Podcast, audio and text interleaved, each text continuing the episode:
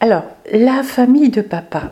En fait, paradoxalement, on a beaucoup moins d'infos sur la famille de papa parce que maman n'en parlait pas ou alors elle était un peu méprisante par rapport à la famille d'Abuela Fermina. Et puis papa, c'était pas pas un causeur de ce point de vue-là, donc euh, on n'a pas tellement d'infos. Après, c'est un peu compliqué aussi d'en demander à Tioval et, à Tia Daria. Celle qui nous en parle un peu, c'est Tia Josefa.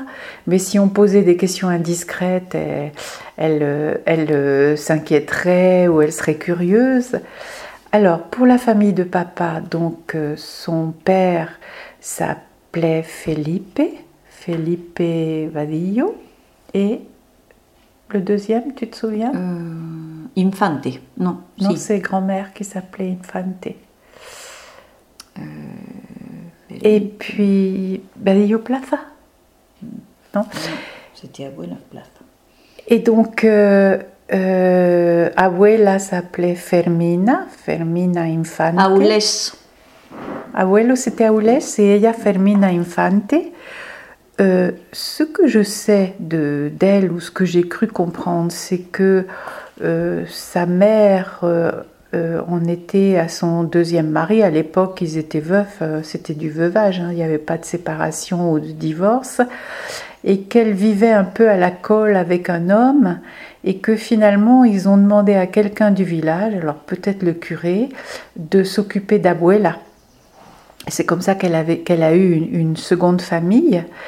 Euh, de s'occuper d'Abuela. Je pense que c'était pour l'éloigner de son beau-père. Euh, c'était fréquemment les, prêtres qui faisaient ça et les familles étaient d'accord.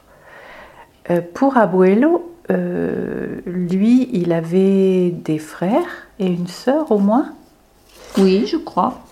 Et il était très très estimé parce que c'était quelqu'un d'excessivement gentil, serviable. Tu peux continuer peut-être Oui, il était garde forestier.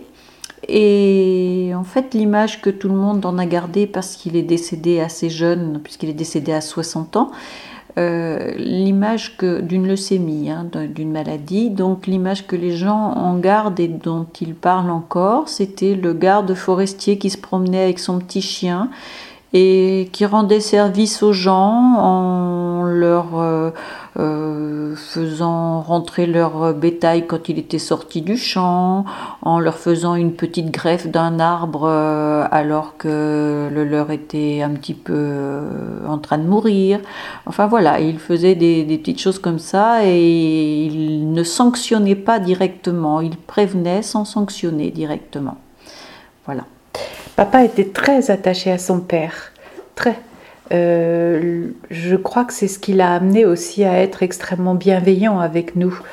Euh, son père ne le grondait jamais, n'élevait jamais la voix, mais, euh, mais il était très très... il était, c'était un bon éducateur. Le chien s'appelait Alberto, un des chiens oui. s'appelait Alberto.